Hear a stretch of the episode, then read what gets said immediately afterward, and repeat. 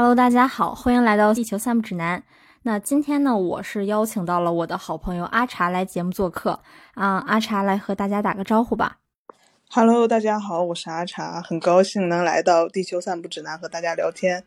呃，其实很久之前就对这个很感兴趣，然后原来在朋友圈经常看到小黎宣传，没有想到受到了邀请，超级开心。对，那其实我和阿茶是很多年的朋友了，然后我们两个应该是从小学就开始认识了，对吧？那前段时间我们俩还在上海玩，然后想说，呃，因为我每个月都会去上海，所以想说下个月继续见面。结果没想到我前脚刚走，然后后脚上海就疫情了，然后一直到现在都没有解封。那隔离期间的时候，你都在家做了些什么呢？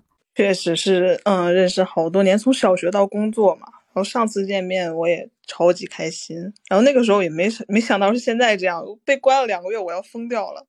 隔离期间天天。就卑微工作，然后比正常上班还忙，但是节省下来的通勤时间倒是也挺多的，就补了好多直接看的小说和剧嘛。潜伏就是其中之一。这个这个其实真的好童年回忆，我想看很久了。然后这次完完整整补完之后，我就看完，感觉好唏嘘。我也是在你的这个安利之下重新看了一遍《潜伏》。我原先以为《潜伏》是那种啊。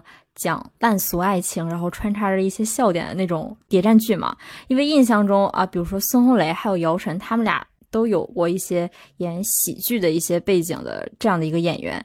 所以孙红雷饰演的余则成和姚晨饰演的翠萍，他们两个人假装夫妻，然后一起潜伏，结果反而不是我想象的那种剧情，反而是有着跌宕起伏的情节，还有立体饱满的角色。那他们一同在短短的三十集内呢，就塑造出了这么多有血有肉的人物，以及一整条完整的故事线。而且最让我觉得挺意外的，就是说《潜伏》这个剧中一句废话都没有，就觉得不愧是常年稳坐 top one 的谍战剧。其实我最开始对《潜伏》的记忆就是小时候看电视换台嘛，然后我妈就在旁边说这个剧好看。当时孙红雷因为这个拿了奖什么的。我其实对这个不感兴趣，然后后来发现是谍战就开始看了。呃，小时候又没有什么重播呀，还有现在这种用手机追剧的手段嘛，断断续续的，也不知道具体这个剧情是什么样子的，就记得他们说话挺有意思的，处处杀机那种感觉。长大了就想回去去看，然后就感觉真的是宝藏。嗯，我也和你差不多，也是呃小时候也是断断续续看，然后长大了之后才会重新的再完整的看一遍。嗯，然后，然后我重温的时候跟我妈说，我说我觉得《潜伏》拍的最好的一点就是他不把观众当傻子，有些话里有话的也要被拆穿那种。我不知道你记不记得，就是当时有一件事情是飞机失事之后，然后有一次余则成找一个借口去搪塞站长，然后他说戴老板曾经说怎么样怎么样怎么样怎么样的，然后我当时我当时第一反应想的是，好家伙，你这借口都找到死人身上，真有你的。但是那个剧下一秒，站长马上意思就是说，你跟我说这些死无对证啊、语音之类的。说真的，我当时特别惊艳，因为现在的电视剧能拍到余则成找一个借口来搪塞站长就已经非常不容易了。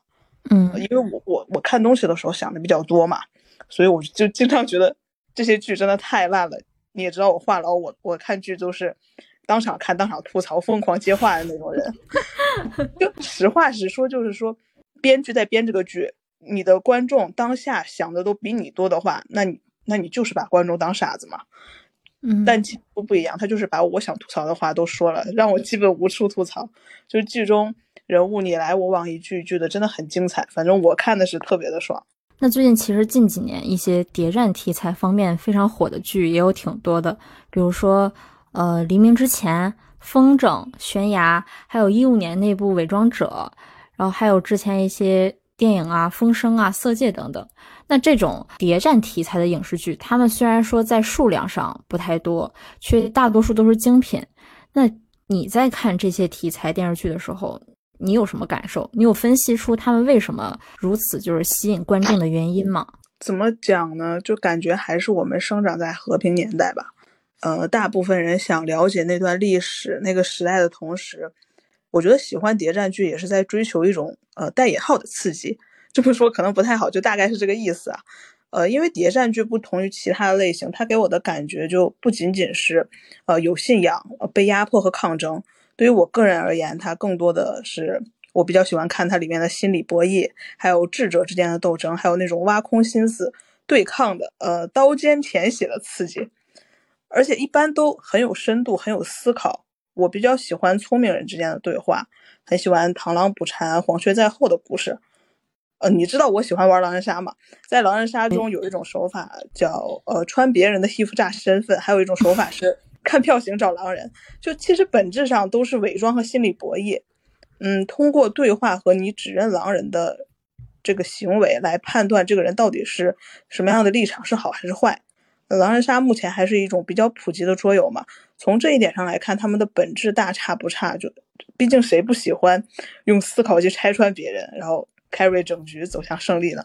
嗯嗯，我觉得火的另一个原因还是谍战剧在此还有呃，除此之外还有一份信仰和使命感。就它的主角一般不仅是高智商，还一心为家国那种，然后而且不可避免的会映射时代的悲剧。将单纯的这种对抗，然后变得更加有有艺术性。然后在这里面，其实我们可以看到人性的复杂，然后看到小人物的无奈，看到大时代的悲剧，然后再看到亲情、友情、爱情这些被历史洪流裹挟着前进。而且这不仅仅只是故事，更是现实，是历史。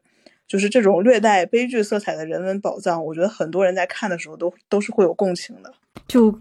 B E 美学真的是 Y Y D S。那潜伏他这种悲剧其实也是存在于多方面之中的，许许多多人物，他们都是在这条革命道路上牺牲。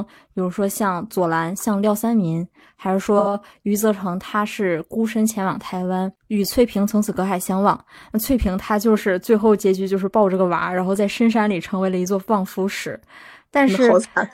对，但是其实说起余则成这个角色，让我最为深刻的，并不是说他的爱情线啊，他跟三个女人之间的情感纠葛之类的，而是他在剧中和天津站同事们相处这些细节，比如说他是怎么陷害马奎、陷害李涯，然后如何与这个吴敬中站长这个上司之间的一些交流之道，还有他一直在撺掇同事，然后进行这种频繁的内斗的同时，还能摘清自己。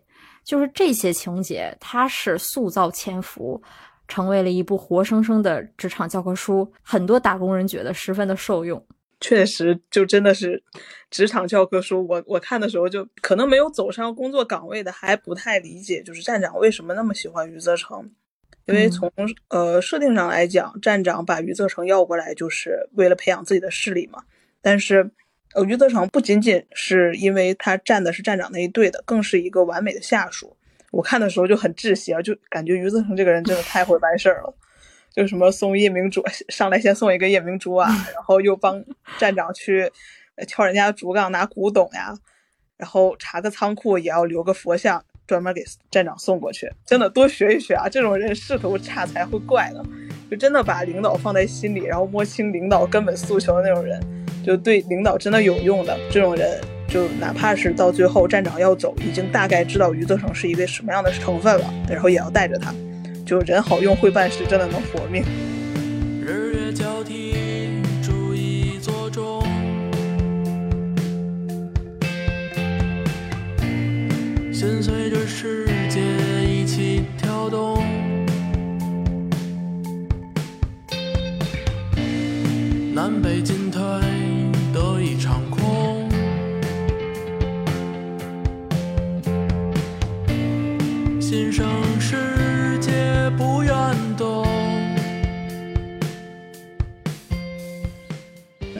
信任，就是潜伏很有意思的一点，就我个人感觉啊，就是最开始我感觉组织好像不是很相信余则成，尤其是罗掌柜那个阶段。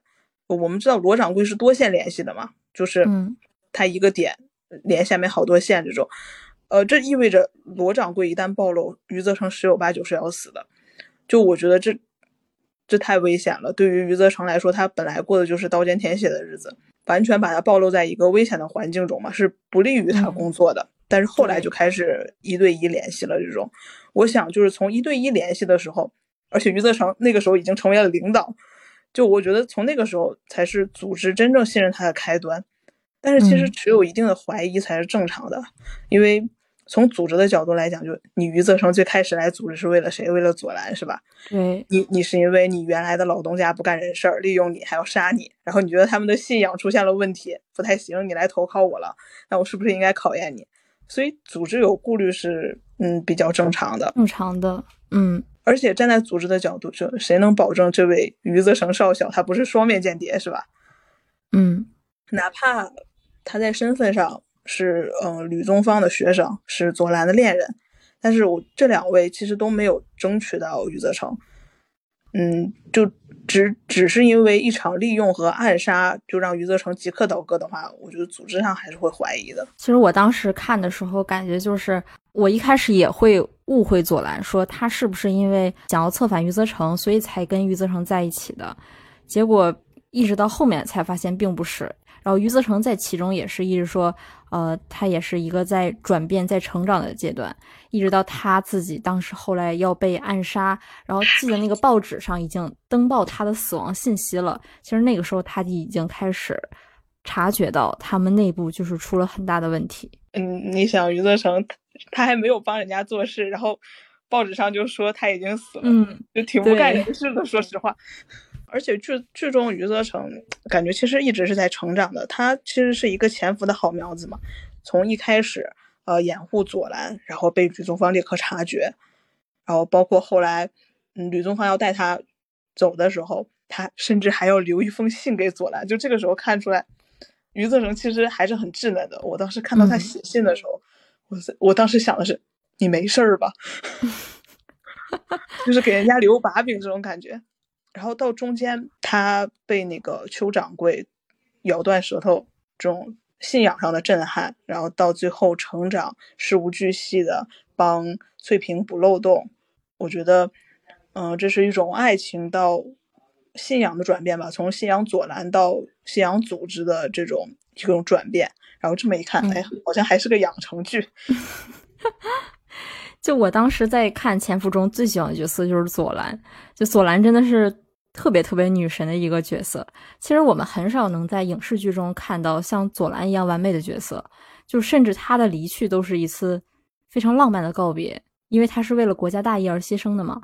那作为余则成的初恋，他对余则成就是像那种白月光一样的存在。首先是左蓝，他带余则成接触了组织，也是左蓝第一个给予余则成信仰的一个人。但是在后续的设定中，就是为了要让余则成成长，对余则成来说，左蓝这么重要，所以一定要安排左蓝牺牲，左蓝必须牺牲，才能增加这种悲剧感，才能促进余则成的成长。就是我感觉也挺无奈的，就是我很我当时就是看完这段，我特别想给那个编剧寄刀片儿。对我看到那段的时候，我就我跟我妈说啊，左蓝这么好，他怎么会死掉呢？嗯，就我真的很心痛。她真的是一个非常温柔、沉静、有力量的女性，而且，嗯，她在剧中的措辞也都是很温和的那种。她就像一只鸟，然后飞去苏联，然后栖身在延安，就那种温暖的红色光芒。我看剧的时候，仿佛照耀在我的心上，呃，是真的温柔的大姐姐。而且，我觉得她是很有勇气的一个人。你看，从最开始她用原名写进步文章，然后后来她作为和谈代表出席会议。如果说余则成是组织的暗面的话，他就是组织的明面。就在一个不是和平年代，嗯，这种抛头露面的活其实很容易遭到暗杀。然后在剧中，他定位好像是一个近乎完美的正面形象，嗯，善良、乐观、进步，然后识大体、有信仰。就牺牲的时候，我感觉真的有点剧情杀吧。嗯，而且，嗯，他牺牲的时候，其实潜伏的旁白增添了很多的色彩，就音乐啊、气氛和旁白加起来，就真的很令人心碎。电视剧中好像很难有旁白做到这么不突兀的。我当时印象很深刻的就是左蓝牺牲的时候，旁白说：“这个女人身上的每一点都值得去爱。”我我当时我就觉得旁白说出了我的心声。我真的好爱左蓝，然后余则成在太平间低着头，就是去看左蓝的尸体的时候，就旁白以一种很惋惜的语气说：“悲伤尽情的来吧，但也要尽快过去。”我当时看到这句话，就是那种无力感。余则成最爱的爱人，在他面前已经变成了一具尸体，然后他可以悲伤，但是也只能悲伤那几分钟，然后他就要继续笑着再继续走他接下来的路。而且优秀的这个旁白的 buff 加成，真的会一下子提升整部剧的质感。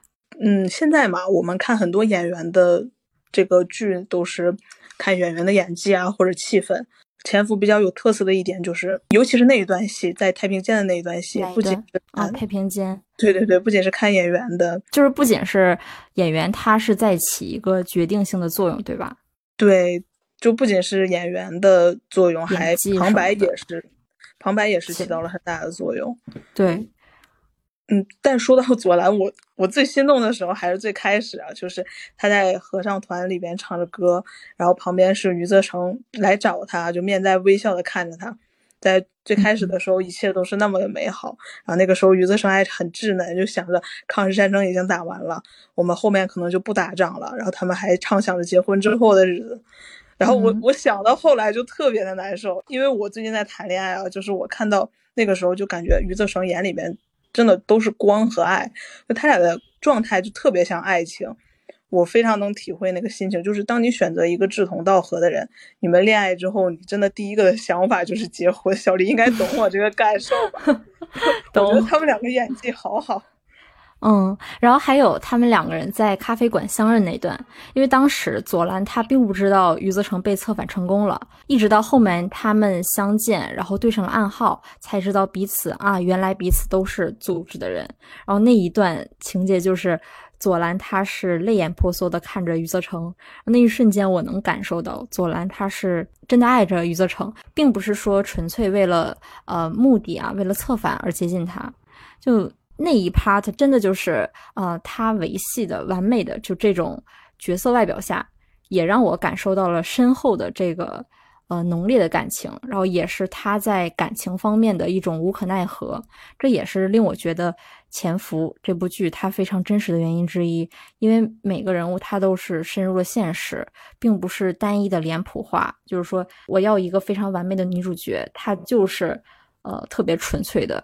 有着强烈目的性的去策反男主角，然后也是说他们两个可能是在相知、相识、相爱的过程中，也是真正的付出了感情，并不说有这种强烈的目的。其实都是被大时代推着往前走的可怜人。那个年代就真的没有那么多圆满。嗯，哦，不仅是不仅是左蓝嘛，还有翠萍啊、晚秋啊。就有一首歌叫《深海》，我不知道你听没听过啊？就里面的歌词是以翠萍的视角写的。翠萍是在剧中是占戏份最多的女人嘛？嗯，我感觉啊，她其实可能是不太喜欢晚秋的，但是她特别的淳朴。就晚秋识破了他们的假夫妻身份，然后他们还是救了晚秋。谢若琳打他的时候，翠萍也要骂回去，说明这个人他真的非常善良，而且也遵从余则成的想法，支持他。他的奉献真的很多，和翠萍真的是做到了。歌词中写的就是我和你一起爱左蓝，他真的和余则成一起爱左蓝，爱晚秋，然后送晚秋走，找左蓝报信，就真的很担心这些女人们。然后包括后来帮助徐宝凤，我觉得这部剧里面女性帮助女性的镜头其实真的很令人感动。对，而且你想说，嗯，在当时的那个拍摄的那个。大环境在那个时代下，其实当时女性并没有说有那么多的思考，但是作者和编剧他们就把，呃，女性主人公们的这种设定，然后并不局限于他们的这种两性关系，比如说像你刚才说的啊，翠萍在看到晚秋被打时，也站出来替晚秋打抱不平等等，就是。没有搞那么多雌竞的事儿，虽然晚秋也是要跟他抢男人，但是 他还是站出来，对，但是他还是站出来，呃，替晚秋撑腰。我觉得不搞那么多雌竞的事儿，然后忠实于个人角色的性格和特质，也是让我觉得这部剧很难得可贵的一点。嗯，对，而且翠萍其实很早就爱上余则成了吧？我觉得。他生命中最绚丽、最幸福的时光，都是和余则成在天津那几年。就他真的，他们两个的那个爱情，我哭死。革命友谊，真的就像，嗯，歌曲《深海》的歌词里面就是说，我也想梦回海河天津站。他们就我觉得他们做梦都想跟对方在一起吧。后面就一个在内陆，一个在台湾。我我真的我觉得就是，呃，真正的 B E 啊，不是说一方死亡，或者说两方全死，就是那种两个人都活着，还要在天涯海角那种感觉。嗯，我觉得那个才是真正的。就不单纯的指的是说生命方面的这种阴阳相隔，而是真的是，呃，其他方面的永远不可能。虽然知道彼此都活着，但是永远不可能在一起的那种。翠萍应该也是想从重庆到延安，就是这种感觉吧。她那么羡慕左蓝和他的妹妹，我觉得他特别想牵着余则成的手去延安，然后堂堂正正说自己的身份。他们两个，嗯。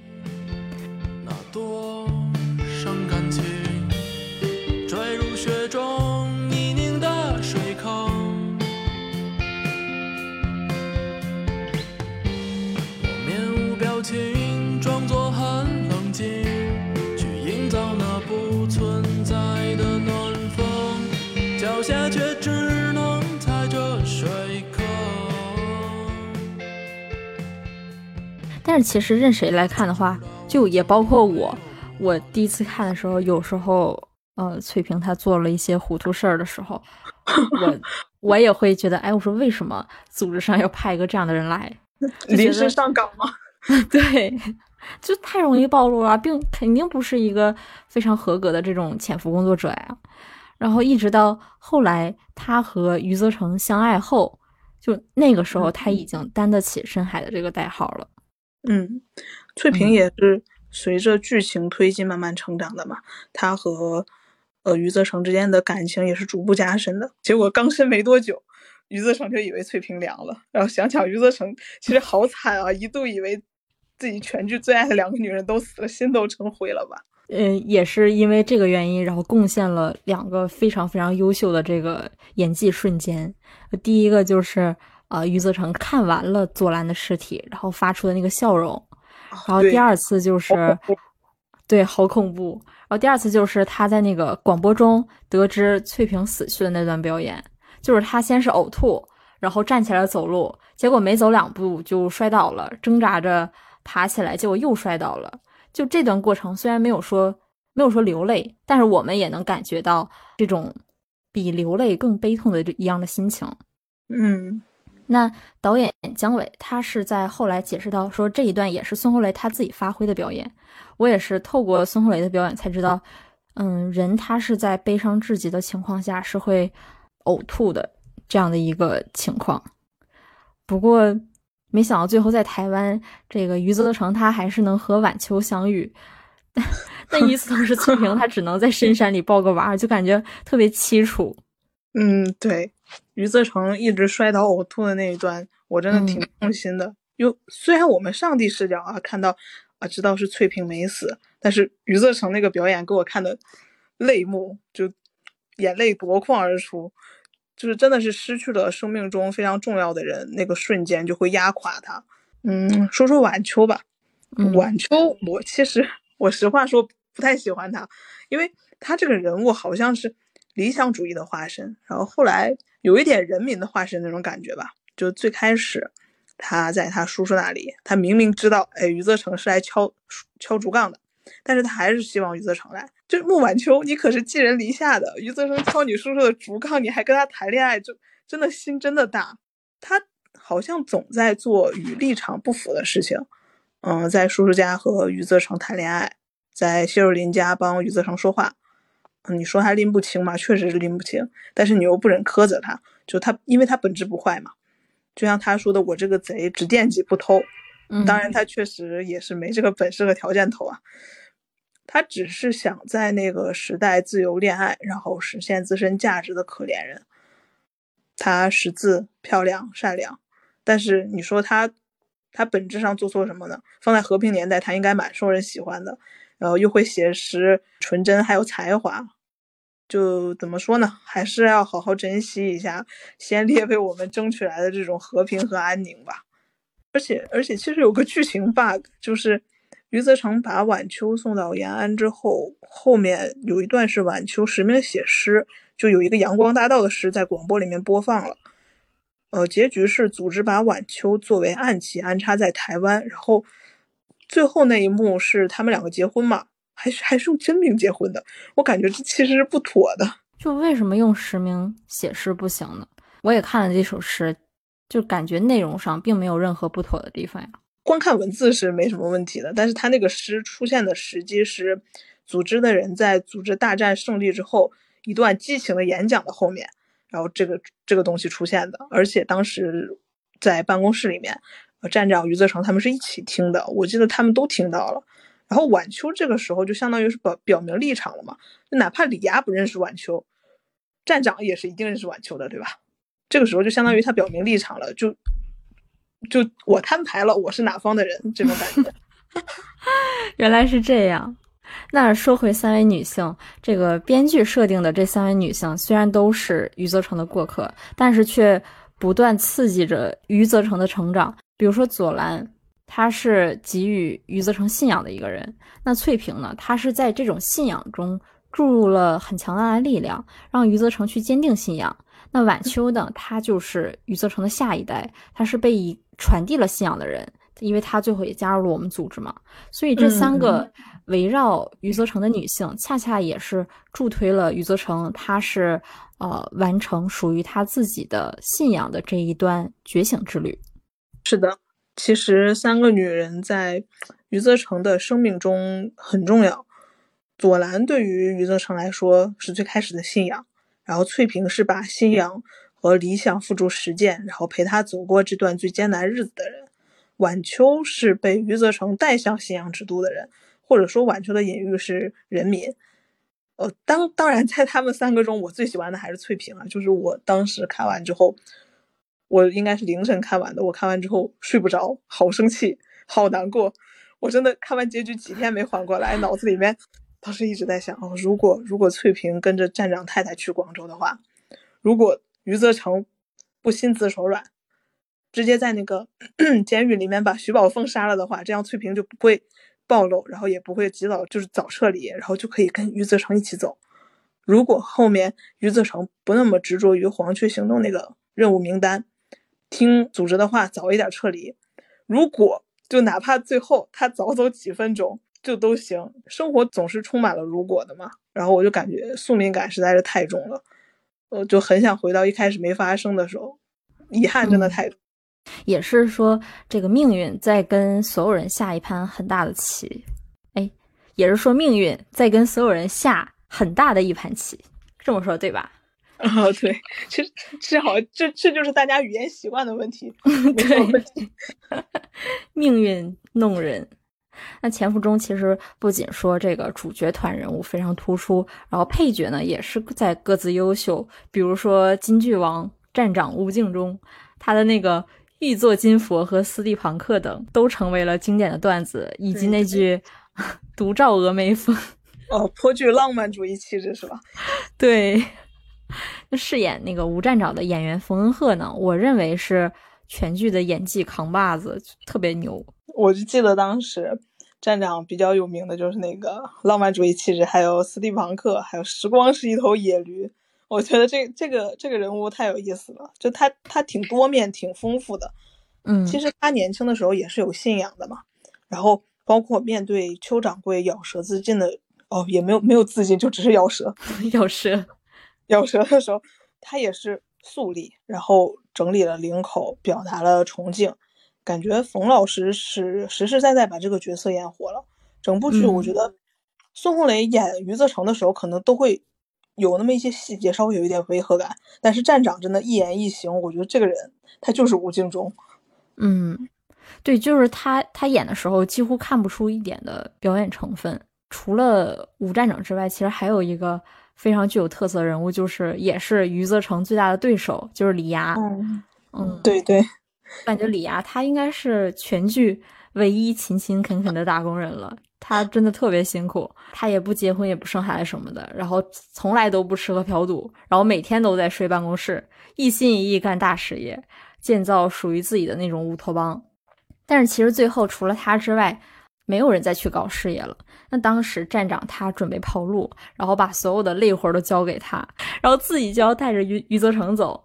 然后李涯他也是，嗯，为了他的信仰付出了一切吧，甚至是自己的生命。我印象中特别深刻的就是说，他在剧中和谢若琳说自己的理想的时候，有一句话，他说：“让孩子们都过上好日子。”那一瞬间，我感觉他真的是一个充满悲情色彩的理想主义者吧。我一开始很反李呀，就祖峰老师当时给我的那个童年阴影太深刻了，就导致后来 后来我看《山海情》的时候，我当时看他做那个老师，我觉得他都不像什么好人。还《欢乐颂》起那个起点，对，就但看到后边我真的笑死，真的非常心疼落泪美人，好吗？嗯，他真的好惨啊！被余则成打脸的时候，我一把子怜惜了。我我因为我追剧的时候，我有的时候会跟我妈说，我一开始跟她说，我好烦李啊，他怎么还在？他什么时候下线？然后看他被打脸的时候，跟我妈说，我开始联系他了。他前期被陆桥山搞，后期被余则成搞。就他的仕途真的是坎坷，生不逢时吧。但是，但是他作为佛龛真的是很成功的，就是打入延安内部嘛，然后做二保小的教师，然后安插在根据地的心脏深处，就是真的是待待战时见奇效。而且我忘记在哪里看的了，就是说二宝小据说都是元老级人物的孩子嘛，就是那个时候都是要打结婚报告才能结婚的嘛，要到一定年纪。然后你想上小学的孩子，那一定是六岁六岁以上了。然后再加上父母的年龄限制，其实可以看出这些孩子的父母都可能是组织的元老人物。那跟父母打交道的老师，大概率是，嗯，其实是最不容易被怀疑的那种情报人员了嘛。最后的情节就是做名单那里，我觉得他他真的，一环套一环那种感觉。如果不是余则成用话术套专员的话。就如果不是好好利用这个女孩子去卖人情，李涯的布置就是真的是，嗯，用人精良，而且布局周密。他那个混淆视听的做法，就是做他做余则成旗鼓相当的对手，真的是当得起的。他们其实只是信仰不同，然后李涯一心党国，忠诚如赤子啊！这个人，我其实很佩服他的精神，他真的很坚定。在人才角度上来说，就是可惜了吧。你看，像对比李涯和余则成，余则成他是，呃，一开始也是内部的人员嘛，然后他后来知道内部有多不堪、多腐败之后，然后他就动摇了自己的当时的信仰嘛。我在看的时候，就是有一个特别疑惑的点，就是说为什么李涯他明明知道他们内部有多腐败，却还是一直在坚定自己的信仰呢？就一直到我看了有一个知乎答主，他叫苏淘淘，他的一个分析回答，他是这样说的，他说。剧间有这样的一个情节，就是在左蓝他介绍李涯的时候，特意提及了李涯他曾经参加过一个叫金山卫的这样的一个战斗，金山卫战斗。嗯嗯，那这个金山卫战斗呢，它是属于淞沪会战的一个非常重要的环节。电影的八百的故事也是说取材于淞沪会战。我我这个确实是不清楚。嗯，我也是，呃，看了他这个角度分析，才觉得，哎，好像确实是有一点道理。这一场战役呢，其实是非常惨烈的一次抗日的卫国战斗嘛。然后李涯他是出身的那个青浦行动班，也是主要培养这种行动人员。行动班结业之后呢，很多人就被派去参加了淞沪会战，去参加战斗。所以说，李涯和余则成不同的就是说，余余则成一直是在后方，但是李涯他是。呃，确切的去体验过真正的战斗，然后在前方经受过这种战争的血与肉的洗礼，所以说李涯其实在这个经历方面也会影响到他们两个，呃，对于这个内部的感情是截然不同的。哦，那那确实哦，我感觉，哎，你这样说好像确实很有道理。就是你上过战场和你没上过战场，对对对，你你对家国的情怀其实是不一样的。对对对，嗯，而且就是拿拿李涯对比老油条陆萧山嘛，就他对内部可能就没有那么多情感，因为我们都知道他后面是老广派，然后就顺风顺水的嘛。最开始那几个马奎有背景，陆桥山背后有帮派，然后你看这个人背后有帮派就是好呀，最后咸鱼翻身还能回来打保密局一棍子。如果不是李涯把那几个带头领头的那个学生搞死，然后嫁祸给他的话，他其实有人保着，然后自身也还算聪明吧，不至于是这个结局。嗯嗯，但是最惨的还是学生，就领头的学生死了，剩下单线和这个人联系的这个学生就是断线的风筝了。就像隐形守护者没有入党材料的肖图，谁又能证明你的立场呢？隐形守护者，哎，隐形守护者都是三四年前的游戏了，确实挺好玩的这个游戏。嗯，其实他们输掉的原因很大一部分都是说败在了内斗，每天啊也不去工作呀，都是互相之间来撕来撕去的，就像陆桥山和马奎，陆桥山和李亚。对对。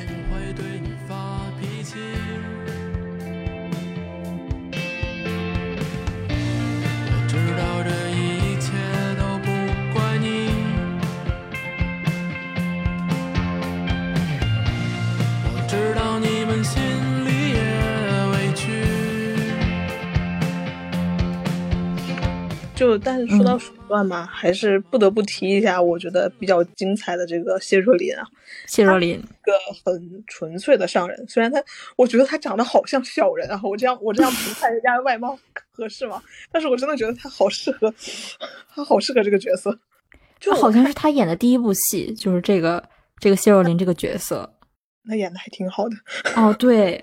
就你说这个人不聪明吧？他对情报的那个敏感性比谁都强，然后手段也还行，找人也准，还有经商头脑。你看他后面找徐宝峰演戏，然后找李涯合作。但是你说他聪明吧？我我觉得他惹了那么多不好惹的主，就真的是生怕给自己留个全 尸。最后还真给自己留了一个全尸。然后除了谢若琳之外，其实还有一个角色特别出彩，就是。我我们的廖三敏，帅哥就绝对不是因为他帅啊。虽然廖三民出场比较晚，但是特别成功的成为了很多人心目中非常心疼的一个角色。为了不暴露余则成，然后和李涯同归于尽，从是二楼吧，二楼还是三楼上摔下去，英勇就义了。廖三民真的是真正意义上的帅哥，用一脸之力让大家经久不忘。虽然他是很后面才出现的啊，但是真的是太帅了。然后。让让人家记了很多年，但是说实话，我觉得李涯死的挺潦草的。我当时看那段的时候，我寻思二楼万一摔不死可咋整呀？就你万一不是头着地，万一廖三民死了，李涯活了又咋整呀？我又开始吐槽模式了。但是确实啊，李涯在那个时间点他也该死了，就已经快要结束了。他再不死，多多少少有点。不太合适，而且你知道吗？这个饰演廖三民的这个演员，他叫王小艺，然后他还是李亚，呃，是 是李亚，是宁静的前男友，就是那段呃挺著名的那个姐弟恋。他和宁静差了十一岁，他俩是一哎一四年吧在一起的，然后也是宁静，就这么多年来，宁静不是呃和一开始是她前夫是美国人嘛，然后一个是呃她前夫，还有一个就是他，就是这个廖三民，王小艺。原来他是花里胡哨的小鹦鹉的前男友呀！就我我真的不 关注娱乐新闻，我我就一乐子人。然后最近在磕那个那英和宁静的 CP，宁娜贝尔，就浪姐三还挺香的，而且里面有那个唐诗逸和朱洁静嘛。啊，什么时候你来上海，我请你看舞剧。好啊，好啊。我本来本来说今年要去看那个永不消逝的电波的，就朱洁静，朱洁静那个。对对对，比较有名的那个也算是谍战吧，那个就里面节选的余光曲嘛，前几年好像还上了春晚。嗯。妈妈还在忙，转身又进了厨房。愿这种日子怎么那么长？我躲在一旁等着饭菜香。所以最后可以绕回我们一开始聊的这个题目，就是说为什么潜伏它能成为。谍战剧的 Top One，这么多年来一直经久不衰呢。原著的作者龙一，他也在采访中提及过潜伏成功的关键。首先是在故事中呢，他们是设置了大量的这种戏剧冲突，有着呃无法战胜的对抗人物，然后还有着困难重重的艰苦任务，及最后就这种啊婚姻啊与爱情无法抉择的这种选择时刻，就是这些冲突都深深的挖掘着余则成的内心层面。对余则成来说，也是一个发现弱点、面对弱点，甚至说消灭弱点的这样的一段路程。那第二点就是说，作者和编剧他们对于这种生活的洞察力，那首先是另辟蹊径，从这种特殊时期的假夫妻关系入手。啊、这个不就是经典先婚后爱？先婚后爱。我记得看过一个那个作者龙一的采访，然后他其中有特别提及到，呃，像余则成和翠萍就这种充满对抗和误解的这种假夫妻关系呢，其实也是这个戏剧结构的根本，是一种，嗯，在以往的这种文学呀、艺术作品中很少吧，确实是很少涉及的一个特殊的一种伦理话题。那由这种话题发生的故事呢，会使我们进入到一种全新的人物关系领域，会获得一个全新的伦理氛围，这就让故事中的人物呢更加接近于自然人，接近接近于我们就是真实的这种历史的现实。如何解决大义和小节之间的这种伦理关系？如何解决假意中的真情？其实这些都是吸引观众看下去的动力源泉。嗯，对，就是还是要抛出一个问题，然后给观众看，他才会想要看下去嘛。嗯，冲突一波三折，其实小学就是学过的嘛。呃，故事的开头、发展、高潮、结局。嗯，人其实总是喜欢千变万化的艺术的。虽然在现实生活中，人不期望啊离别、争吵、死亡，求不得意难平，但是戏剧中往往悲剧色彩浓重，然后才更令人印象深刻嘛。就这算什么？大概是人类的自虐心理，还有吃瓜本质，也是也是非常感谢这个编剧和导演用很深刻的这个功力为我们刻画出这样一部电视剧。老电视剧还是精彩的，呃，镜头的运用啊，人物的刻画都是一点一滴非常扎实有力的。嗯，作者龙一他和编剧姜伟的合作才能诞生。这样一部如此优秀的电视剧，大家可能对姜伟的这个名字比较陌生。就他不仅是编剧，也是导演。那《潜伏》既是他编剧的作品，也是他导演的作品。那姜伟导演他也有着多年的这个编剧基础。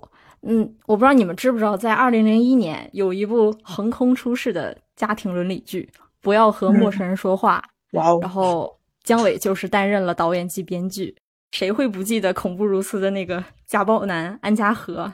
不要和陌生人说话，也是他导的嘛？就之前我妈还在看这个，然后你知道很恐怖，他他用我的平板在那里看这个追这个剧，然后晚上十一二点，我在旁边 过去接个水，然后他追剧的时候，我路过看了一眼安家和，就正好放到那个安家和妻子逃跑的时候，就好恐怖啊！我觉得好紧张，压迫感特别强。陆毅有一部《浮华背后》，也是他的作品。那虽然姜伟他之前拍的都是现代戏，但是真正优秀的剧作者其实是不会被作品的这个时代所限制的。就是《潜伏》，它是根据同名小说改编的呢，但是原著其实只有一万多字。姜伟当时就是说这个字数只够一集的容量，然后他就查阅了大量的资料，用十个月的时间将小说改编成了四十万字的剧本，真正的就是从剧情方面做到了严丝合缝。嗯，哇，那那真的很厉害。总的来说，《潜伏》大火其实还是多方面吧。我觉得它有优秀的制作团队，然后情节丰富，人物多姿多彩，而且同时激起了观众的这个爱国情怀。嗯，余则成这些人就是于暗夜中守望，然后期待更多人歌颂黎明嘛。很多人其实都死在了黎明前的黑暗里面。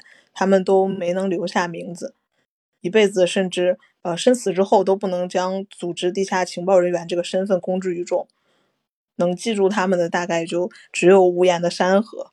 呃，这些人其实是组织的耳目，在做嗯怎么讲无兵戈相见的斗争。他们既诠释了人民的渺小，也诠释了人民的伟大吧。嗯，就他们都是有信仰、有使命感的人。那其实也希望我们也能有着自己的信仰，就是在这种有限的博大中，在永无止境里进行着这种争争夺夺吧。以及就是真的特别怀念几年前、十几年前那个时候是创作艺术品而不是快餐的那个时代。那我们今天的节目就到这里了，好，感谢大家的收听，希望阿茶下次也能来我们节目做客。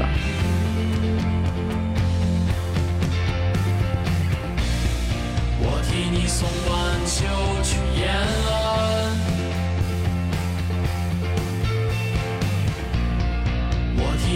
陪老板吃便饭。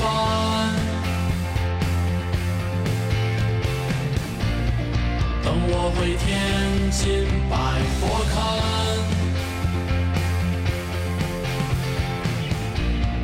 我和你一起爱作蓝。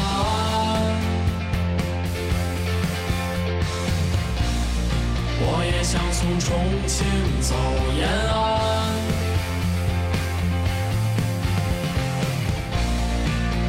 想抱着雨农装岱山。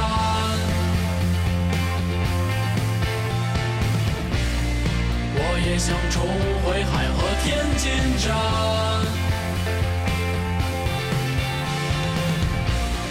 我也想梦中念作蓝。你们编织在华北的